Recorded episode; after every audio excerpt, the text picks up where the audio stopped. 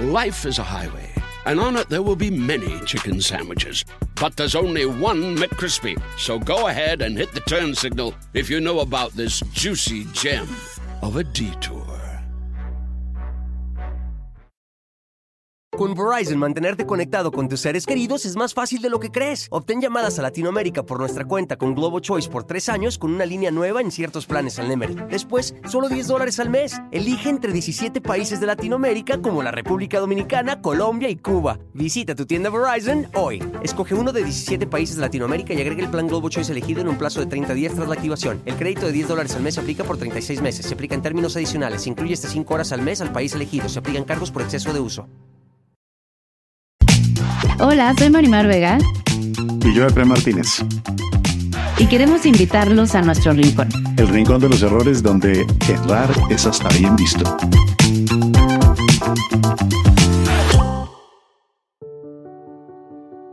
Quizás yo pueda intentar aportar o sumar alguna reflexión. ¿Qué se te ocurre?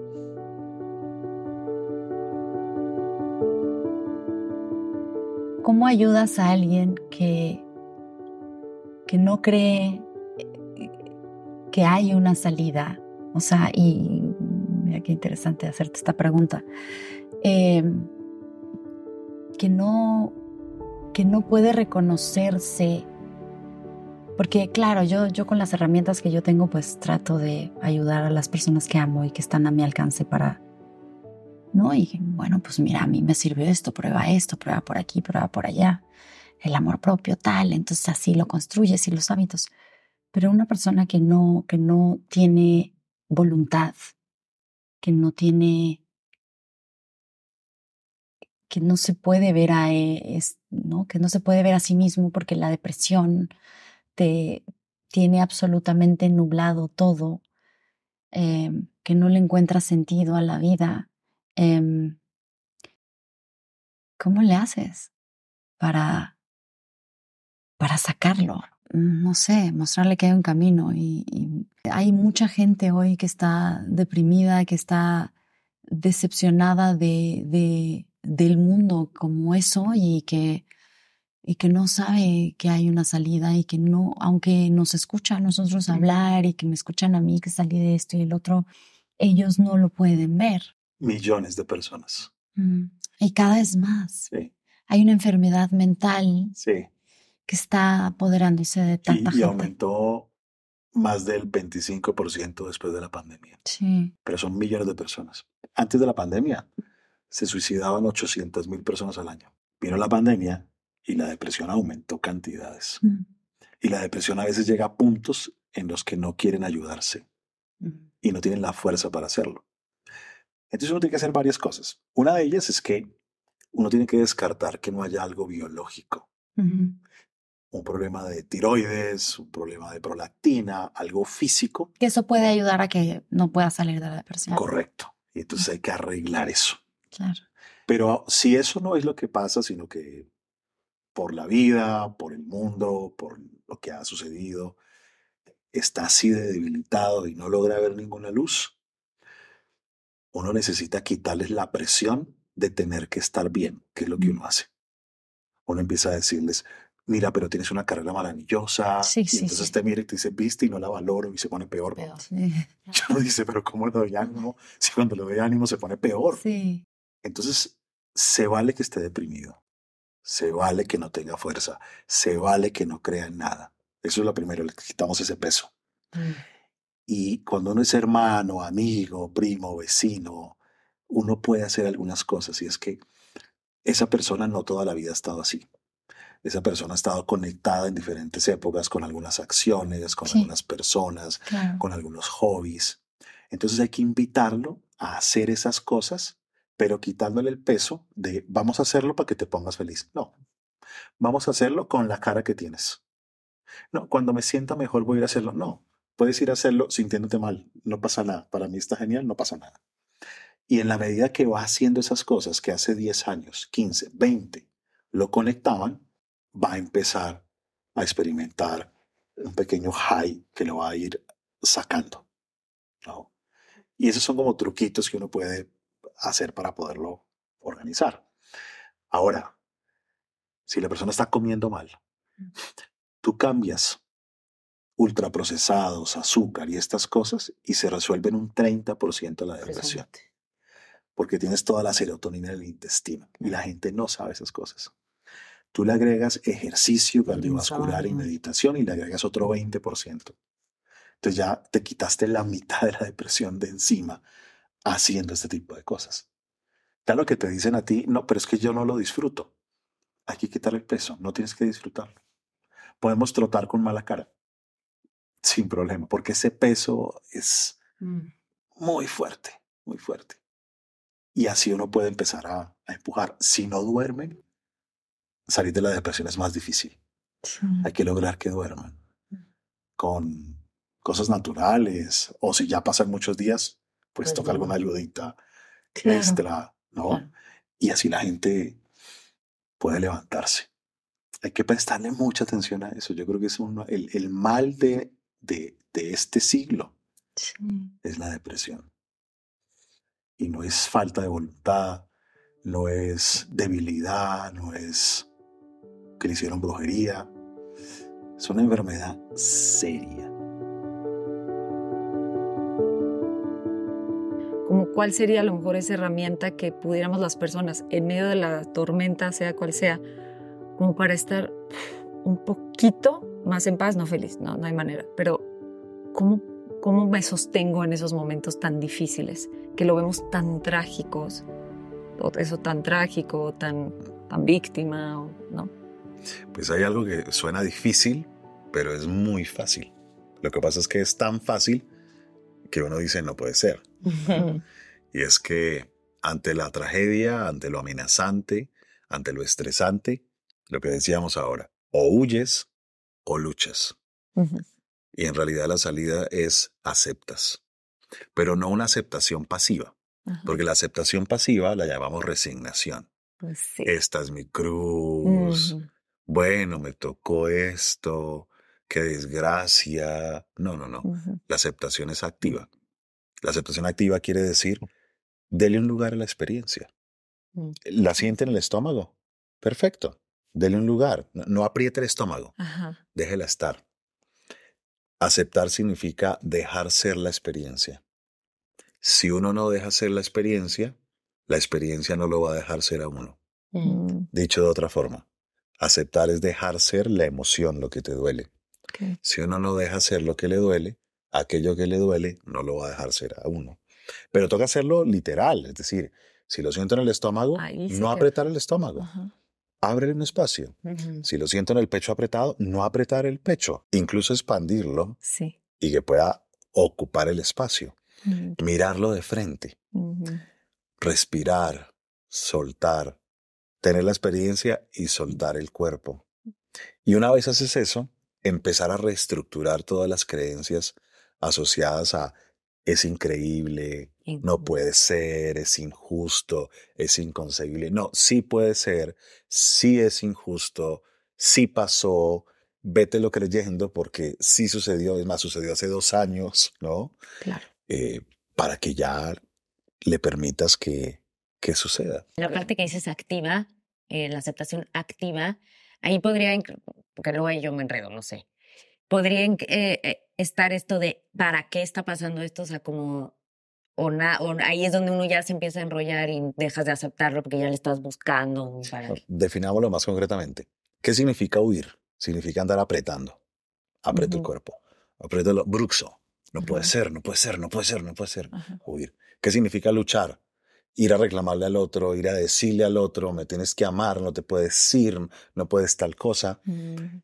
Y aceptar implica no apretar, ni ir a obligar al otro a que haga lo que yo quiero, sino darle un espacio en el estómago, en el pecho, soltar el cuerpo, respirar, dejar ser la experiencia, dejar caer la lágrima, experimentar lo que hay sin huir y sin luchar, que se corra el maquillaje, que se caigan los mocos, que... Sí, que sea. Que sea, que sea la experiencia. Eso es lo primero. Y lo segundo, ahora sí, las creencias. ¿Qué es lo inconcebible? ¿Qué es lo inaceptable? ¿Qué es lo terrible? ¿Qué es lo peor que va a suceder? Y después el aprendizaje. Hay algo que a mí me ha ayudado mucho, eh, ahorita que me estás recordando eso, eh, cuando estoy transitando esos momentos, el dime más, ¿ok? El dime más para mí es fantástico porque a mi ego lo hace chiquitito y me ayuda a entender al otro, ¿no? Si recibo críticas, si, eh, no sé, lo que sea, fallo o algo pasa, una tragedia, lo que sea, es como dime más porque uno se defiende muy rápido, ¿no? Entonces llega mi esposo, entonces no es posible, yo te dije que lo hicieras y empieza uno, ah, pues si tú tampoco hiciste, pero entonces, y, ¡puf! ¿no? Y de repente dice, ok, que no hice, que sí dije, platícame más, dime más de eso. Y entonces lo que estoy logrando, lo que he logrado es llegar a una capita muy bonita, de verdad. Entonces no es que no hayas hecho, no, no hablaste, no hiciste el depósito, no, no es eso que uno piensa que es. Entonces como que ya te vas bajando y el dime más llega a un, es que nunca me escuchas, es que pues, siento que no me quieres, no sé, llega como a una causa un poquito más verdadera. Me he topado con gente que el miedo la, la paraliza, la detiene, le hace tomar decisiones en su vida que al final los llevan a lugares muy oscuros o, o les impide disfrutar de ciertas cosas. ¿Qué se hace con el miedo? Uy, yo creo que uno, hay que ver qué es lo que realmente te asusta. Si te asusta perder un lugar, si te asusta el daño físico, si te asusta quedar en ridículo, qué es lo que te asusta. Y una vez lo tienes claro, tienes que organizar algo en donde puedas exponerte de forma gradual y sutil y de manera ascendente al miedo.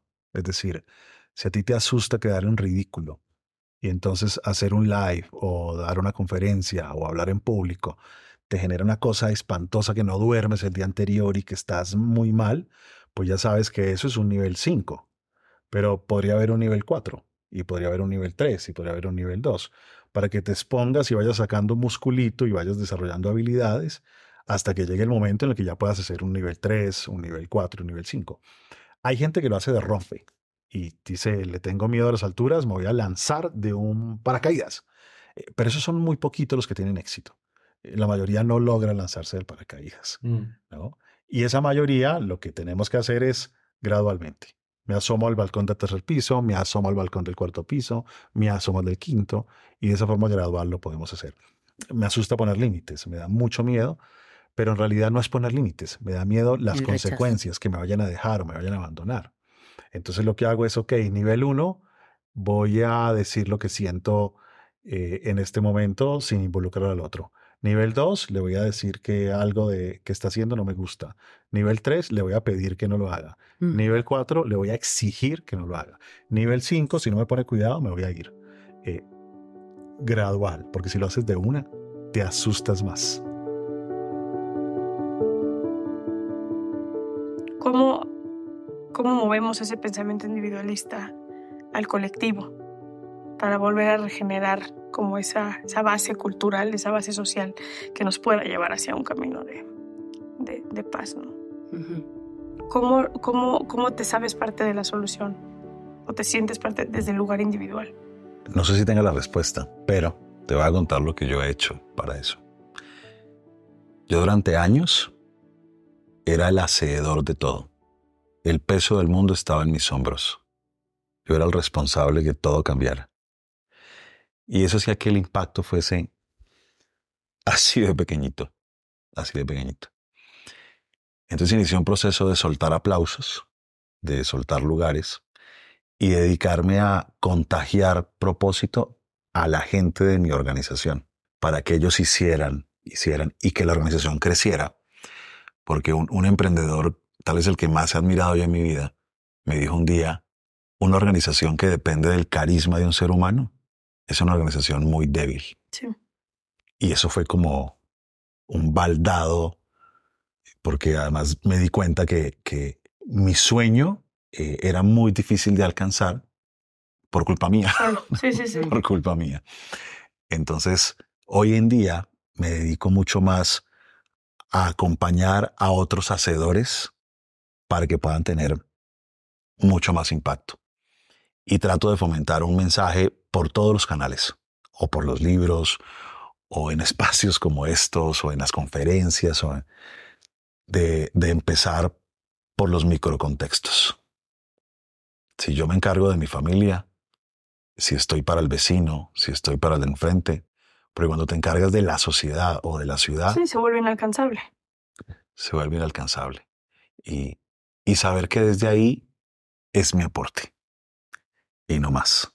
No, no, no, no, no una respuesta que, que haga que toda la sociedad se agolpe y que, porque otra vez vuelvo a echarme encima eh, un peso que te fractura la columna. Este es mi aporte, así sumo y, y es el alcance que tengo. Y es un poco lo que realmente puedes hacer, ¿no? Por lo menos en México, no sé si otras partes de Latinoamérica, me imagino que pasa igual, pero hay como esta sensación de lo que yo aporte o lo que yo haga no bajen. Con Verizon, mantenerte conectado con tus seres queridos es más fácil de lo que crees. Obtén llamadas a Latinoamérica por nuestra cuenta con Globo Choice por tres años con una línea nueva en ciertos planes al Nemery. Después, solo 10 dólares al mes. Elige entre 17 países de Latinoamérica como la República Dominicana, Colombia y Cuba. Visita tu tienda Verizon hoy. Escoge uno de 17 países de Latinoamérica y agrega el plan Globo Choice elegido en un plazo de 30 días tras la activación. El crédito de 10 dólares al mes se aplica por 36 meses. Se aplica en términos adicionales. Se incluye hasta 5 horas al mes al país elegido. Se aplican cargos por exceso de uso. Impacto. Entonces, Entonces si no yo hago le nada. dejo de dar 200 pesos, no, nada más no hago nada. No hago lo que sé que tengo que hacer. ¿Qué diferencia haga que yo le deje de dar 200 pesos al policía cuando me paró? Es que toda. Pero la gente dice, no porque yo le deje de dar 200 pesos va a ser menos corrupto, ¿no? Este, entonces, Las excusas. esa, esa, esa mentalidad son excusas como muy creídas, ¿no? Totalmente. Me interesa mucho a ver tú cómo piensas sobre el síndrome del impostor. Yo creo que el síndrome del impostor es, con todo el respeto de la gente que cree mucho en él, creo que es una de esas modas para reencauchar un personaje muy viejo que se da en personas que generalmente tienen tres características. Una alta sensibilidad a la insuficiencia, una sensacióncita que me faltan 20 centavos para el dólar o para el peso, y que se activa muy fácil cuando el mundo, las situaciones o las personas son ineficientes. Y para lograr lidiar con la ineficiencia y la sensación de insuficiencia, viven sobreesforzándose para alcanzar dar el nivel y dar la talla. Pero esta sensación de insuficiencia nunca logra llenarse del todo, porque la están llenando a través del hacer y no del ser. Entonces, aunque obtengan los mejores títulos, los mejores logros, los mejores millones, están sentados en la misma mesa con gente que tiene la misma formación y la misma experiencia, pero cree que los demás son mejores y que en cualquier momento se van a dar cuenta que él no es tan bueno o que no sabe tanto. Y esa sensación los obliga a, tener, y, y por eso decía hace un momento que se convierte en uno en el hombre o la mujer del mañana eh, porque no disfruta el presente, porque siempre falta y, y siempre falta. Lo que me gusta del síndrome del impostor es que pone encima de la mesa algo viejo, que lo presenta como nuevo y le abre los ojos a mucha gente. Porque eh, se, se- se pone como en la cresta de, de síndrome del impostor, del impostor, el síndrome del impostor, y la gente trata de averiguar. Y, y yo creo que eso es útil, aunque sea un viejo concepto reencauchado, porque hace que la gente diga, no, yo, yo quiero ser auténtico y, y disfrutarme la vida y no tener esta sensacioncita y poder creer en mí y saber qué es lo que tengo y, y ya está, y, y que no pase nada. O sea, el, síndrome del impostor es el que tiene el dolor de la insuficiencia muy alto. Generalmente, ¿Y cómo se sana? pues mira, nos venden que a través del hacer. Entonces, si tú consigues, si tú logras, si tú alcanzas, ya está.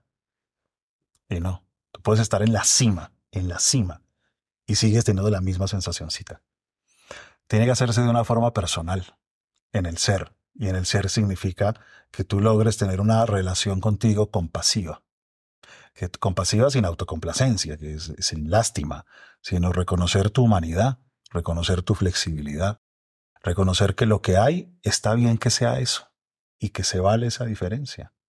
Y tener un vínculo con menos juicio hacia uno. Y cuando uno logra aceptar eso, pues se vuelve completo.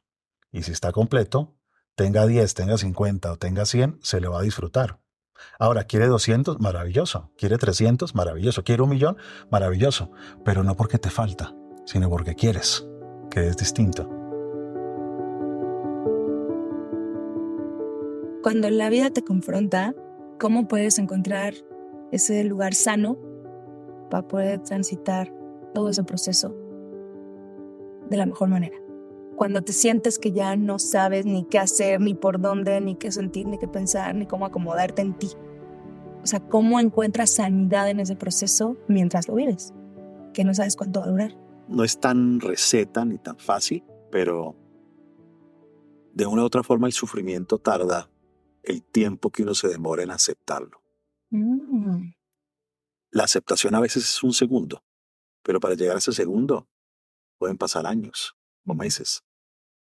Y lo que hace que se demore tanto es que uno evita el sufrimiento a toda costa. Porque cree que está mal, porque cree que no debería ser, porque cree que Que te no pone vulnerable o que no vas a poder. Y entonces tratas de distraerte o tomando alcohol o tratando de no hablar del tema o escondiendo lo que pasa. Y en realidad uno tiene que llorar sus muertos, por decirlo así. Uno tiene que ver de frente sus pérdidas. Uno tiene que sentir la culpa del error. Uno tiene que experimentar el dolor del derrumbe de una imagen. Si no, esto se alarga un montón. Entonces, aunque sea incómodo, porque el mejor lugar no es el cómodo en esas circunstancias. Ok, claro. El mejor lugar es un lugar que puede ser incómodo, pero que al mismo tiempo es el lugar que sana, Sí. porque inmediatamente te ayuda a cambiar la concepción de la vida y cosas que le podrían parecer a uno lo más grave del universo, te liberan. Viéndolas, aceptándolas. Entonces ahora uno dice, eh, eh, eh, yo pensé que lo peor podría ser que, y, y ahora me siento un hombre o una mujer que puede equivocarse, o un hombre o una mujer que no es tan juez implacable, o, o ahora sé que la gente puede portarse mal o portarse bien, y no es que uno es el mismo siempre. Entonces te dan unos procesos de aprendizaje que, que reestructuran la forma de, Inclusive con la muerte, ¿no? y hay algo que a la gente no le gusta escuchar, y es que, mejor dicho, haber sufrido un día, por ejemplo, tú nos cuentas lo de los 23 años, que debe haber sido una decisión súper fuerte y recibir todas las críticas, eh, pero eso no quiere decir que años después no te pase otra cosa. Ah, claro. Además. Y en supuesto. 15 Sí, sí, años sí, puede sí, pasar sí. otra. Claro, claro. Pero pasa algo muy interesante, y es que los sufrimientos te sacan cierto músculo o Ujú. cierto callo. ya no duele igual. ya no duele igual. De hecho, cosas que le dolieron a uno a los 20 años y que Ahora eran ya no. gravísimas, Ya no. uno las mira y uno Claro. dice, ah, sí". Sí, No, no, sí, no. sí, sí. Los dramas que uno va haciendo en la vida. Sí. No, es- incluso las muertes también, es verdad. O sea, no es que no te va a doler, pero yo sí creo que mientras más cosas duras pasan en la vida, pues más callito se te va haciendo. Si logras asumirla y extraer el aprendizaje, se te vuelve mucho más fácil. Y no es una apología al sufrimiento, es No, no, no, dediquémonos a sufrir, no, pero como va a llegar, Pero igual yo creo que en el momento no lo es. no lo, no lo Claro. puedes ver así. O sea, No. hay veces que Claro. algo que para ti es súper doloroso, igual para mí no lo es tanto, pero a ti te está doliendo y a ti te está doliendo y, Y y te está igual. pasando. O al revés, ¿no? Algo que para mí puede ser súper retador, con Ujú, tanto doloroso, totalmente. que me vulnera por completo, para ti es muy simple y encuentras la solución, pero no lo puedo ver yo. eh, yo siempre digo que uno tiene que cuidarse de los bien intencionados. Los bien intencionados son aquellos que está uno en una crisis que acaba de suceder hace tres horas, un día, y se acercan con la buena intención a decirte, es una prueba que te está poniendo Dios. Ujú. No, yo, no, yo no quiero una prueba que me esté poniendo Dios. O ya tienes un angelito en el cielo. Yo no quiero un angelito en el cielo, yo lo quiero es aquí.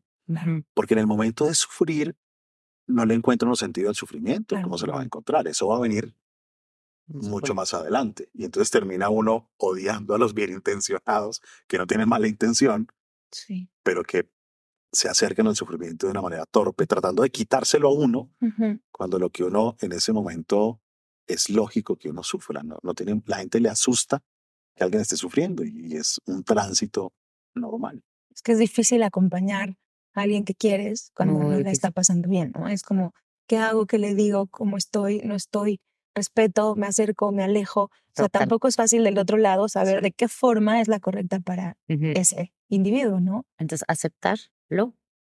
Hay que, vivirlo, hay que aceptarlo y hay que lograr recibir unos regalos. Y, y uno de ellos es que te abre la mente. Porque hay cosas que son inconcebibles. O sea, hay cosas que son inconcebibles. Uno dice, es que no puede ser que esa persona haya hecho eso. ¿Me entiendes? Que no puede ser. No, no, ¿cuál que no puede ser? Es que ya fue. O sea, no es que no puede ser, es que sí lo hizo y ya fue.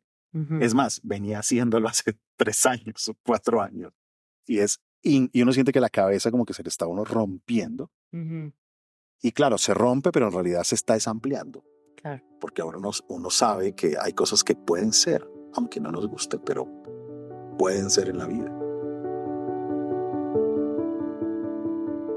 Tú siendo al- alguien que, que conoce muy bien el tema, ¿qué consejo de rutina, digamos? Generalmente los adictos solemos huir de las rutinas y de algo que nos, que nos afiance a algún lugar.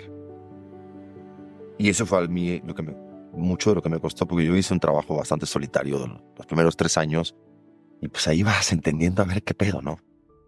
En cuestión de rutina o en cuestión de el famoso solo por hoy, ¿qué consejo le darías tú a alguien de ciertas cosas? Obviamente no tienes que dejar tu trabajo y vivir aquí, pero ciertas cosas que pueden ayudar cuando uno se levanta, cuando uno se siente de cierta manera, cuando entra la ansiedad, cuando entran las... ¿Qué consejo le darías a, a alguien? No es para mí, es para un amigo. ¿eh? Claro. Mira, hay, hay algo que, que yo experimenté también en mi vida y que lo veo todo el tiempo, es que muchas personas tienen esta historia interna de la rebeldía y, y de no voy a hacer nada que me impongan. Eh, si, si se me ocurre a mí, sí, pero si me lo imponen, aunque tengan toda la razón, no. Y la gente que no se droga, entonces es aburrida, porque son normalópatas. Y yo soy como extraterrestre, y entonces yo a mi manera, eh, y una lucha interna que, que hace que, que no pueda madurar uno a cierta velocidad, en donde hay cosas que, pues que no son perder. Eh, No es que si yo hago caso estoy perdiendo. No es que si yo asumo una sugerencia estoy eh, dando mi brazo a torcer o perdiendo mi libertad. No importa quién lance la semilla, lo importante es que caiga en un terreno fecundo.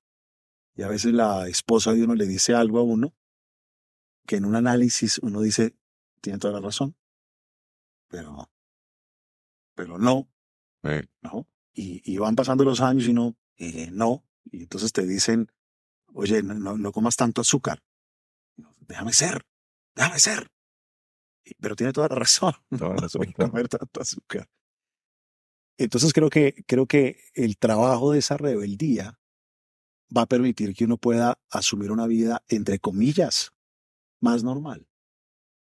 La gente que hace ejercicio, la gente que hace yoga, la gente que se alimenta mejor, la gente que tiene alguna práctica espiritual, eh, así sea a la misma hora todos los días, eso no quiere decir que, la vida se volvió una desgracia o que nada, nada.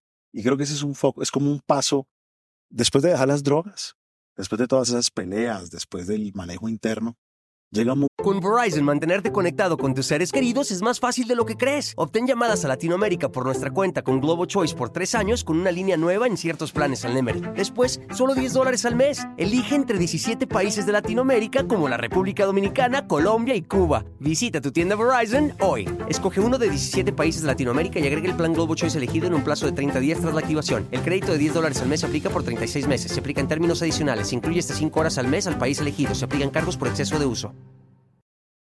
Momento, a veces unos años después, en los que hay que subir otro escalón.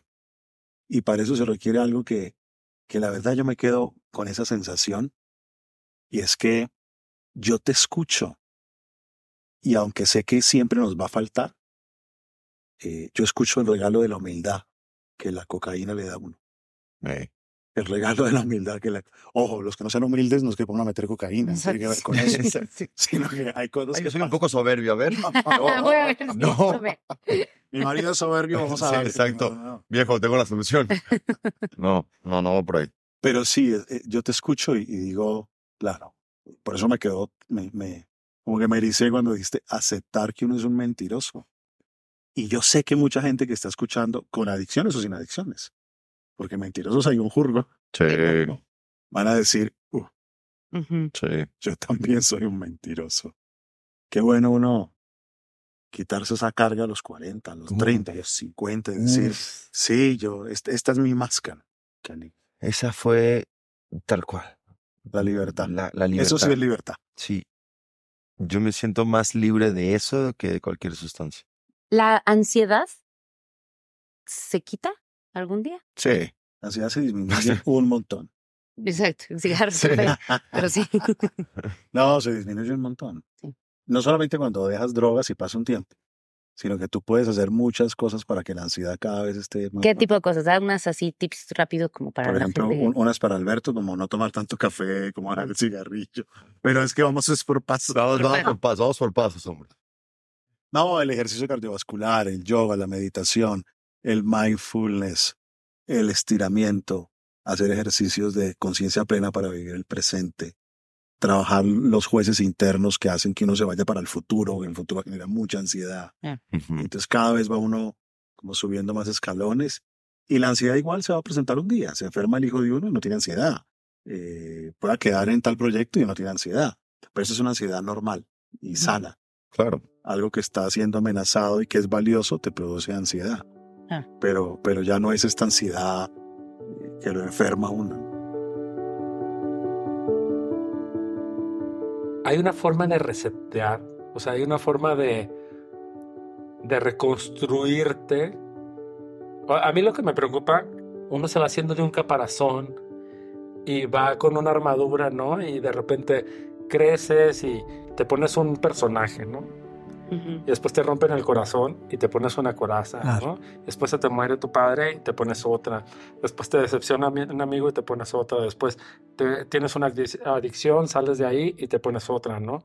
De eso se trata la vida. O sea, de, no se puede, uno puede trabajar y volver a sentir y volver a, Como estar limpio, como el bebecito Exacto. que nació. como un día decir, llegué a un momento en mi vida en el que me fui en el camino despojando de todo eso que me puse y estoy virgen ante lo que me ofrezca el mundo. Yo soy un convencido que sí, man. Biológicamente no. Es decir, tú aprendes algo y tú abres unas redes neuronales. Y cuando sucede algo, los lees desde ahí y se te activan las cosas desde ahí, ¿no? Pero cuando tú aprendes algo nuevo, porque viene un golpe de la vida, un embate, una pérdida, o porque leíste, o porque te iluminaste, por lo que sea, tú abres una nueva red y esa red es la que ahora funciona. Pero esta otra sigue ahí, solo que no está activa.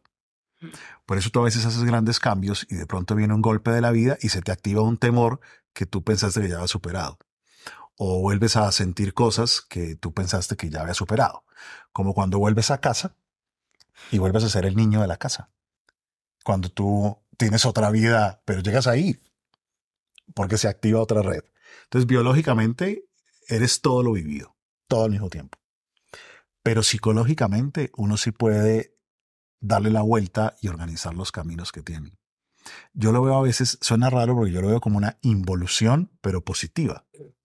Porque tú vas creciendo, llenándote de armaduras, tal y como dices, te aprendes a cuidar, te aprendes a defender, dejas de creer en algunos sueños, dejas de creer en algunas cosas y te vuelves fuerte. Y... Pero llega un momento en el que ya no quieres pelear por esas cosas. Ya defender el ego no es tan importante. Hay cosas que te pueden conectar y te haces más vulnerable. ¿Estarías dispuesto a renunciar a tu carrera en gran parte Por un hijo. por un hijo? Y ahí se te caen muchas cosas. Tú tienes un hijo y si estás muy conectado con esa experiencia, se te caen un montón de cosas y terminas despojándote. Lo que pasa es que hay gente que dura hasta los 50, 60 en esas, 70. Hay gente que muere en su ley y nunca se quita todas estas cosas. Vive en la inautenticidad, ahí del cuidado. Y la vida vuela, es muy efímera. Pero hay un trabajo personal que uno puede hacer para... Totalmente. No, porque la vida sí te puede poner un hijo, pues si no te lo pone. Sí, Yo creo que sí, ¿no? Es un trabajo. un trabajo. Yo creo que la vida es un gran terapeuta. Y cuando a veces uno no puede, cuando a veces uno encuentra a alguien que te... O sea, yo siento que mucha parte de mi vida, Efren, es un momento de mi vida, eso conmigo.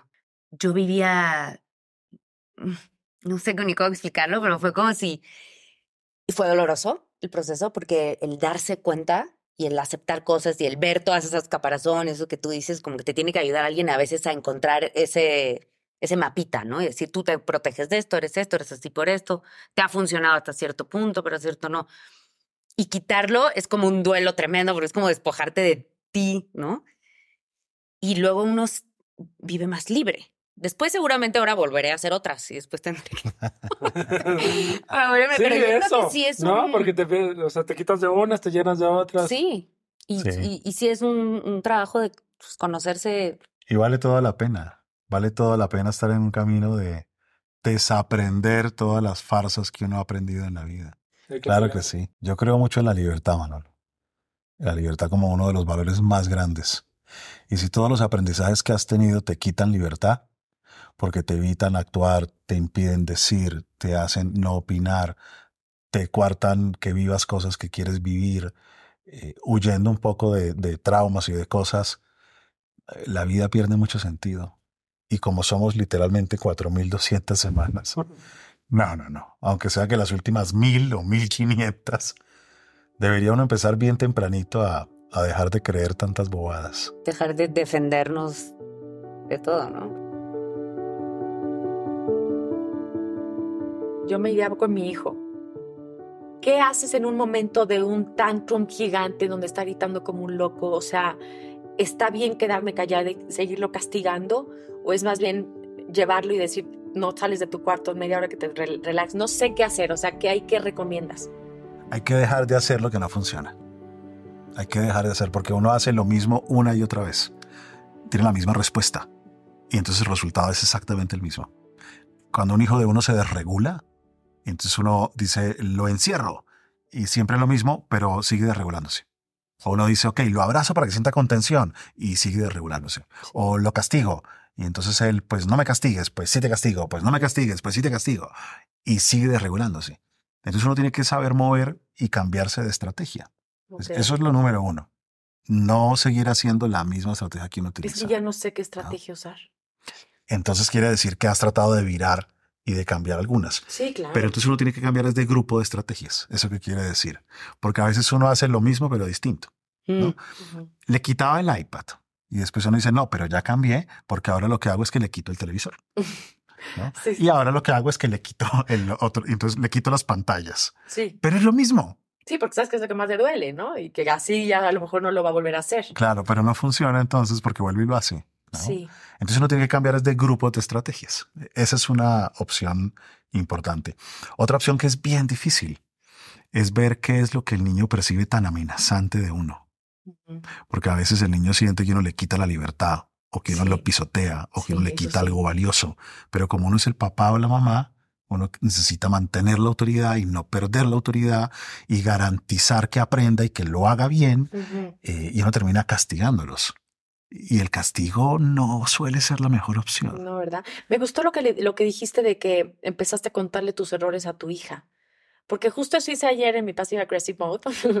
Después de eso, agarré y empecé a decirle, a ver, te voy a contar la historia de una persona que hizo tal, tal, tal, y por su tontería hoy en día está, bueno, ya en la cárcel. O sea, mis ejemplos eran los peores, pero, ¿sabes? Pero dice, tienes que pensar. Porque si tú enojado reaccionas y avientas los shampoos y lo tiras y se rompió la, la tapa, Sí. ya me tiraste el shampoo que te compré hace dos días, pues no está bien, Andrés. Entonces paga el shampoo porque tú tienes que ver lo que cuestan las cosas, porque tú... Entonces como que empecé a tratar de, de, de hacerlo como medio reflexionar. No sé si lo hizo bien o no, pero pues siento que enseñándole errores de gente de, de que han hecho de, enojo impulsivo. y tratar de poner medidas relacionadas. Medidas relacionadas es que el niño llega y, y rasga un pedazo del papel de la pared y uno va y le quita el televisor. ¿Qué tiene que ver una cosa Sí, con sí, la sí, otra? sí, sí. Lo que hay que hacer es que limpie. Prepárelo, compense, píntelo, exacto, exacto. que Claro. compense. Tomar medidas relacionadas va a ser otra cosa clave. Y luego le- El ego de uno, porque uno tiene que aprender a pedirle disculpas a los niños. Así Sí, tengan también. siete años, ocho, nueve, pedirles perdón. Sí, sí lo he hecho también. Funciona muy, muy bien. No castigarlos emocionalmente, que es, estoy tan brava contigo que ni te toco, ni te miro, ni te hablo, ni te expreso con una ley del frío fuerte que es es súper hiriente. Sí, sí, ¿no? sí, sí. Finalmente uno dice, ¿quién es el que tiene siete años acá? Sí. Eso que tiene. Total. Si uno emocionalmente está mal, uno no debe en ese momento tener la conversación. Porque uno termina lastimando, descalificando o tratándole como bruto que no entiende o, y genera ahí unas heridas que Mm. de las que uno se acuerda incluso. Tú tienes un libro de parenting, ¿no? Ah, yo tengo un libro. A ver si lo sí. manda. ¿En serio? Te lo voy a mandar. Me Sí. Se Parenting llama for Dummies. Padres, Padres seguros, hijos felices. Eso está padrísimo.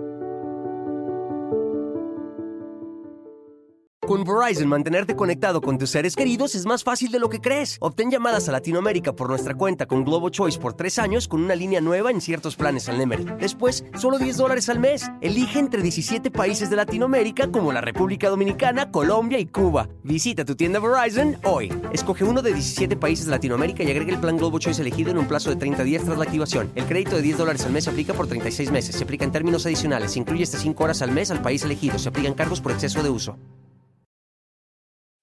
When you need mealtime inspiration, it's worth shopping Kroger, where you'll find over 30,000 mouthwatering choices that excite your inner foodie. And no matter what tasty choice you make, you'll enjoy our everyday low prices, plus extra ways to save, like digital coupons worth over $600 each week. You can also save up to $1 off per gallon at the pump with fuel points. More savings and more inspiring flavors make shopping Kroger worth it every time. Kroger, fresh for everyone. Fuel restrictions apply.